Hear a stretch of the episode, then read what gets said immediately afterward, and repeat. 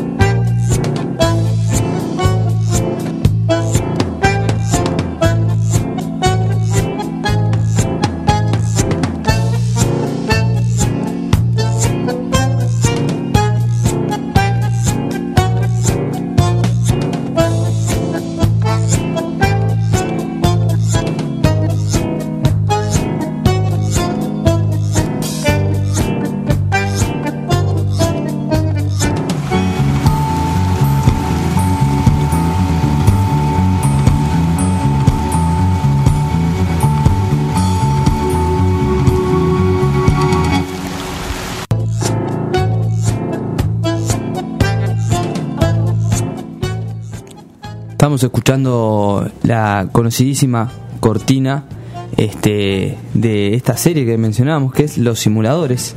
Eh, cortina eh, es una, una pieza de Astor Piazzolla, Astor Piazzolla eh, interpretada por Gotham Project. Esa banda que estaba muy bien, eh, que surgió como un poco en paralelo a, a lo que fue también el fenómeno de Bajo Fondo, Tango Club, Bajo Fondo en realidad. Esa era como su hermana porteña, digamos, porque Bajo Fondo es como una composición mixta ahí de, de músicos uruguayos y argentinos. Río Platense. Río Platense, exacto. Este, bueno, este una, una cortina que quedó grabada a fuego en, en las cabecitas de los que vimos los simuladores en aquella época. Acá en Uruguay lo vimos por, por el 10, como mencionábamos, pero allá en Argentina se metía por Telefe. Este, bueno, por el, por el 10 o por el 4, todavía no, no nos decidimos acá en, en el estudio, pero bueno, lo cierto que, que eh, fue bastante bien recibida. Es una serie creada por Da- Damián Cifrón, este conocido director, en realidad últimamente más conocido por su, su última película, Relatos Salvajes, que tuvo es así que tuvo un impacto tremendo a nivel ya internacional, o sea, fue su ascenso internacional. De hecho, él ahora está en una preproducción hollywoodense, se lo llevaron para Hollywood. Sí, un joven Damián Cifrón que no sé si sabes qué edad tiene ahora, pero era un muchacho cuando hizo los simuladores. Sí, Este, sí, sí. Fue de sus primeras cosas, además que Recordemos que Los Simuladores eh, se emitió en el 2002. Es del 75, es decir, tiene 42 años ahora. Estamos hablando de que tenía unos pasados poquito, veintipocos, veintipocos, Veintipocos. años. No, no nos vamos a poner a hacer la cuenta. No. No da, no da. Bueno, eh, esta serie, como dijimos, se empezó, el estreno fue el 21 de marzo del 2002. Eh, una época bastante agitada para acá, para Uruguay, pero, pero también en Argentina, que ya venía siendo agitada en el 2001, donde estuvo como el, el epicentro de, de la crisis eh, económica e institucional, política argentina. Y bueno, en el 2002 también seguía sufriendo los, los coletazos de, de esa crisis. Este, bueno, en, en ese contexto se, se empezó a emitir esta serie que, que no es menor mencionarlo porque tiene mucho que ver. O sea, eh, contemos un poco de qué va. Los simuladores son un grupo de, cuatro personas, cuatro hombres, cuatro hombres eh, dedicados a ayudar a la gente mediante operativos, lo llaman ellos, operativos de simulacro. O sea, grandes puestas en escena con impostores para ayudar a las personas comunes, como comunes entre comillas que, que ponen en varias reseñas, eh, que son personas de clase media generalmente, eh, con problemas muy diversos, pero atravesados sobre todo por una cuestión social y económica, eh, problemas sociales y económicos que, que, que hacen que esas personas no, no tengan otra salida y bueno, acuden a, lo- a los simuladores para, para que los ayuden mediante estos, estos operativos. ¿Quiénes son los simuladores? Bueno, son cuatro. Ellos son eh, el personaje Mario Santos, interpretado por Federico Delía, Mario Santos es el encargado de la logística y planificación de, de estos operativos. Es como la cabeza pensante, el, el intelectual del grupo, ¿no? Este, con, con su habano, no sé si te acordás, Irene. Sí, y el que hace siempre la, por lo menos tengo registrado eso, el- esa entrevista eh, primera Sí, con el, exacto. con el, el- el- Con el afectado, el digamos. afectado, sí, el solicitante Claro. de sus servicios, este, es un servicio totalmente secreto, este, no sé si, si, si queda claro por lo que, por lo que estamos contando, y, y es la persona que encargada como de, de- de- de- del relacionista público también, o sea, el Claro. que se presenta como más, este, Sí, es te como atiende de- en una oficina. No, no, ellos se- no tienen un lugar fijo, se mueven así en las penumbras y, y- y se hacen conocidos solo por el boca a boca. Eh, eh, se mueven como un poco clandestinamente. eh, eh, en la, no, no son ningún tipo de organización eh, visible, digamos. Eh, bueno, los otros eh, integrantes del grupo son eh, Pablo Lampone, eh, que es el, eh, interpretado por Alejandro Fiore, el encargado de técnica y movilidad Gran personaje. digamos, el que aparece con el auto cuando tiene que aparecer en el momento justo, no La sé qué, el taxi, lo todo que sea. lo que se necesita parece simulacro. Sí, sí. Este, Emilio Ravena, interpretado por Diego Peretti, conocido Diego Peretti, eh, sobre todo conocido Depende. después de esta serie, ¿Cómo? ¿no? Por Depende. Su, por su papel en esta serie. ¿Qué tal? ¿Cómo le va? Eh, soy el ingeniero Máximo Cosetti de Galimberti Construcciones. Necesitaría pasar para tomar una foto del terreno de enfrente.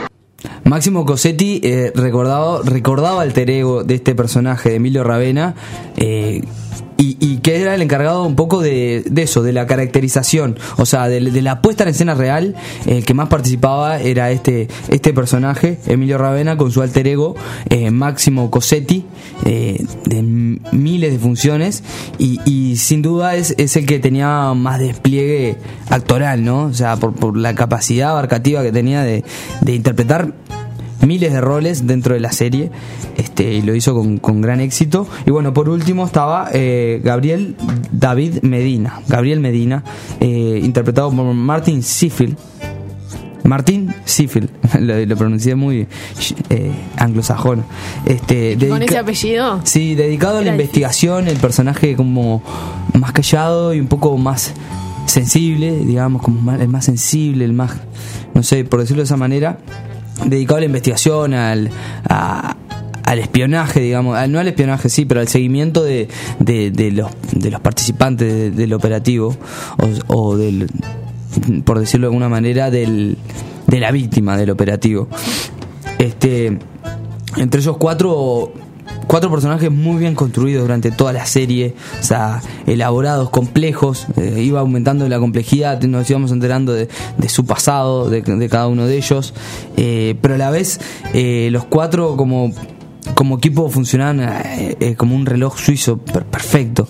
Los cuatro en- encastraban en, sus funciones y, y a la vez lograron ser personajes muy queribles. Ellos cuatro. Capaz que, bueno, esto que decíamos, Emilio Ravena por su despliegue, obviamente se robaba la atención. Este, también por eso después eh, Diego Peretti tuvo como su ascenso en el, en el cine argentino. De hecho hizo, no sé, innumerables películas. eh, Yo recuerdo muchas ya. Y, bueno, ent- entre ellos cuatro iba, iba la cuestión y, y- y se hacían los, los operativos que, que bueno, se cobraban, sí, no, no era solo una un objetivo altruista, no tenía una filosofía altruista, era simplemente dar un servicio a las personas, ayudarlas con problemas eh, cotidianos. eh, y bueno, se le cobraba el doble, como decía siempre, como aclaraba Mario Santos, por eh, la logística y mano de obra. Eh, o si no, el, el operativo también, simplemente el operativo cubría, cubría el presupuesto, o sea, mediante, no sé, un, un operativo que, que- iba a recibir plata, no sé, por, por alguna estafa de- del grupo. Y, y bueno, eh, lo, que, lo que me interesaba mencionar era eso, el contexto de esta serie en plena, sí, efervescencia de la crisis de- de- del 2001 y 2002 como el director y el creador Damián Cifrón, que también es guionista, eh, eh, logró captar como una esencia de lo, de lo argentino y sobre todo de lo porteño al máximo en esos tiempos de necesidad y, locura y lo llevó a la pantalla con gran precisión, yo creo.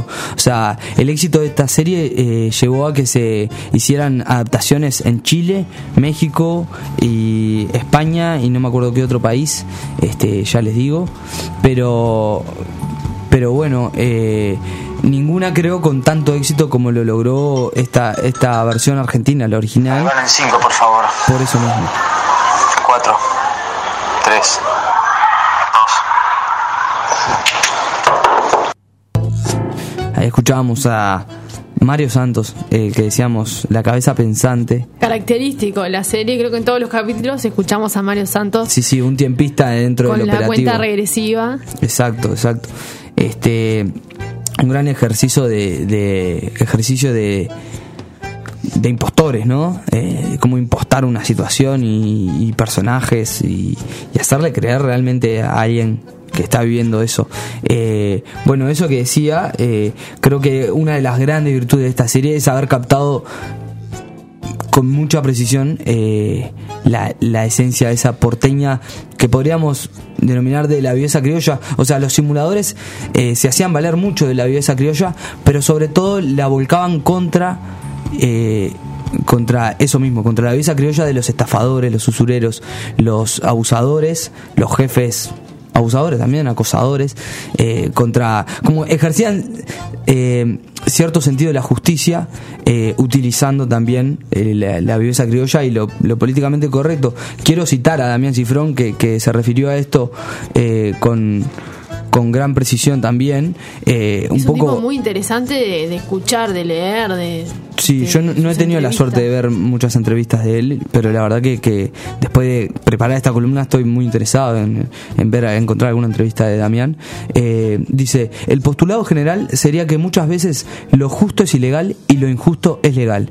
Y los simuladores están acá para ordenar un poquito eso.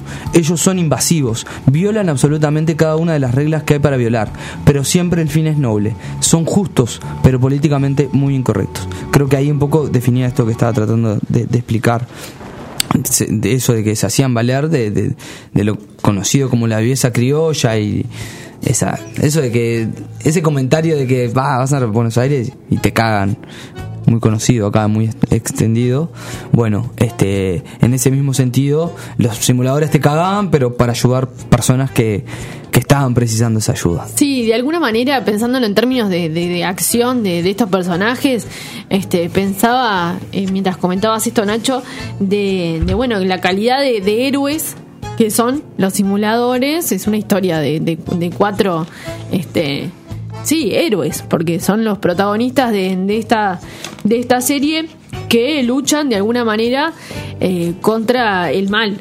Eh, aunque ese mal no necesariamente está reflejado en eh, lo que por ahí asociamos en nuestra vida cotidiana directamente con el mal, llámese ladrones, no, no, no es, ellos no salen a cazar, este, no sé, robado, eh, no sé, la, robos de, yo qué sé, de, de casas. No, de claro, no son investigadores de- privados ni nada de eso. Aunque sí se hacen de toda esta, este, esta literatura policial y de guerra y operativo y no sé qué, pero que este, desde una óptica como que bien social y bien justiciera, al mismo tiempo que no tiene después ese reconocimiento masivo social que tienen los grandes héroes que por ahí estamos acostumbrados a ver en, en el cine eh, o en las series eh, yankees de Hollywood directamente este y que sin embargo estos que son héroes porque en definitiva este terminan impartiendo justicia este esto que, decía Cifrón en un lugar donde la justicia no por ahí no no no llegaba no llega y, y también tomando esto de la injusticia social, o sea que nunca hubo justicia social. Claro. Pero sobre todo en ese momento, ¿no? O sea, recordemos, esta serie se emitió en 2002 y 2003. Pensemos en los problemas de las personas comunes, entre comillas, de vuelta, eh, de la clase media, que era a donde estaba dirigida eh, esta serie.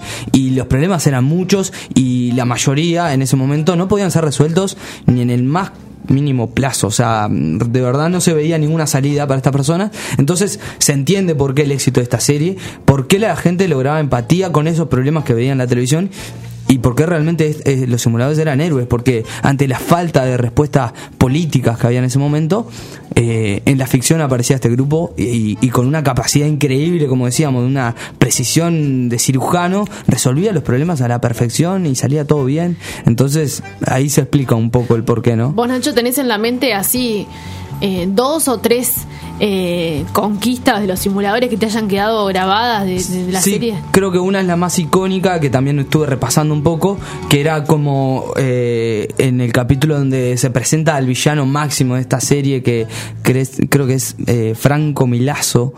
Eh, sí, Franco Milazo, un, eh, es un estafador que, que se encarga de, tener por víctimas a, personas humildes y hacerlas creer que van a ser estrella de televisión eh, y bueno, las estafa. Entonces, eh, un estafado recurre a los simuladores y bueno, eh, como con su propia medicina le hacen creer a, este villano, no voy a contar un poco porque sería hacer un spoiler muy grande, pero le hacen, le dan un poco de su propia medicina. Entonces, si no hay algo de, de justicia social y de lucha de clases en, en todo, en- entreverado con, en ese esa ficción, este, bueno, eh, no sé qué es, dígame usted, señor, señora. Eh, de, verdad creo que ese es el caso más icónico to- todavía porque sobre todo digo porque hay varios varias giros de tuerca con, con este personaje. Así que nada lo- los quería invitar a, a repasar esta hermosa serie y, y que la de, de verdad está filmada dirigida y escrita con una mano excelente que él vuelve a confirmar en películas como Relatos Salvajes. Yo quería eh, un poco ampliar la filmografía de, de- Damián Cifrón. Eh, él arrancó en el, en el fon- con El Fondo del Mar película estoy hablando en el 2003 siguió con Tiempo de, de Valientes en 2005 en la que actuaba Diego Peretti y la última fue Relatos Salvajes en el 2014 ya pasaron cuatro años que bueno, me imagino que casi todos la conocen, Relatos Salvajes, porque tuvo un éxito de taquilla increíble, que bueno, ahora lo llevó a Hollywood. Y confirma su mano, ¿no? Como director. Eh, la verdad que es un gran director de cine a nivel del, de los grandes, estoy hablando, sin, sin exagerar. No me tiembla la lengua, eh, no me tiembla el pulso, para decir que es, es uno de los grandes directores. Así que bueno, está, está en Netflix. Eh, los simuladores, muchos se han encargado de repasar por ahí, pero vos también me comentabas que está en YouTube, se puede ver por YouTube. Sí, eh, recordemos, creo que son tres eh, temporadas de esta serie.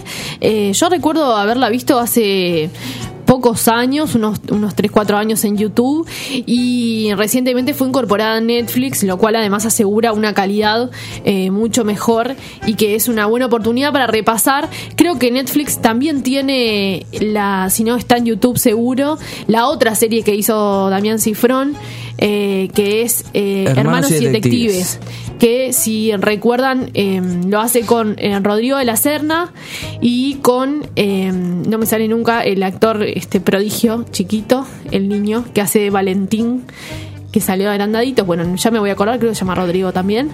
Este, y está, bueno, es una serie, para mí lo interesante también de Cifrón es que logra con estas este, piezas Rodrigo Noya. Rodrigo Noya.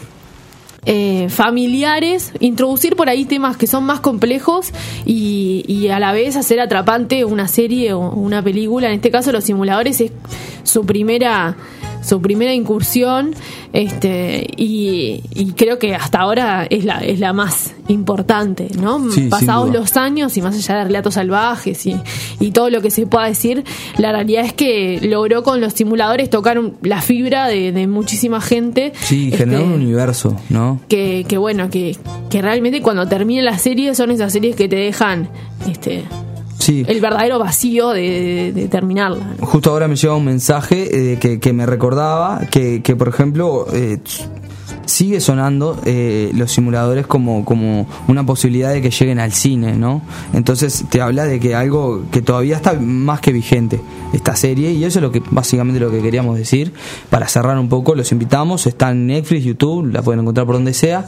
Eh, así que bueno, los simuladores de Damián Cifrón, nos vamos a una breve tanda y ya nos despedimos.